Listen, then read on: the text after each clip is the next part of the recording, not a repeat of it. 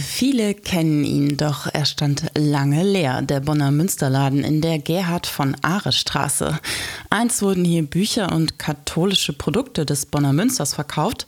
Nun wird er umgebaut und zwar zu einem jugendpastoralen Zentrum. Stadtjugendseelsorger Christian Jasper freut sich darauf. Bislang hatte die Stadtjugendseelsorge ja am Campanile in der Bonner Altstadt ihr Zuhause und das war schön dort, aber doch ein bisschen an der Randlage. Deswegen freue ich mich sehr, dass wir jetzt die Chance haben, hier direkt in die Bonner Innenstadt, ins Herz der Stadt umzuziehen und hier einen neuen Ort aufzubauen. Der Umzug ist ein großer Einschnitt für die katholischen Jugendlichen in Bonn, denn über viele Jahre war ihre Heimat in der Bonner Altstadt an St. Franziskus.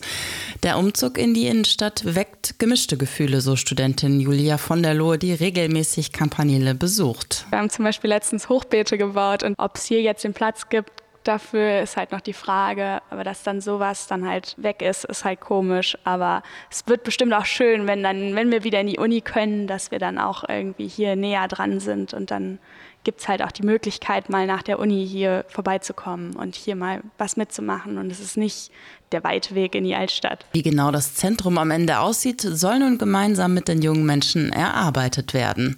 Einer von ihnen ist Christian Diekmann, Stadtvorstand des BDKJ in Bonn. Ich freue mich tatsächlich am meisten aktuell auf diesen Prozess, dass wir uns zusammensetzen und uns überlegen, was wir mit diesem Ort überhaupt machen und erreichen wollen. Die Hoffnung, dass wir an diesem Ort nochmal vielleicht ein bisschen mehr zusammenkommen können, als wir es am Campanile getan haben, ist auf jeden Fall da.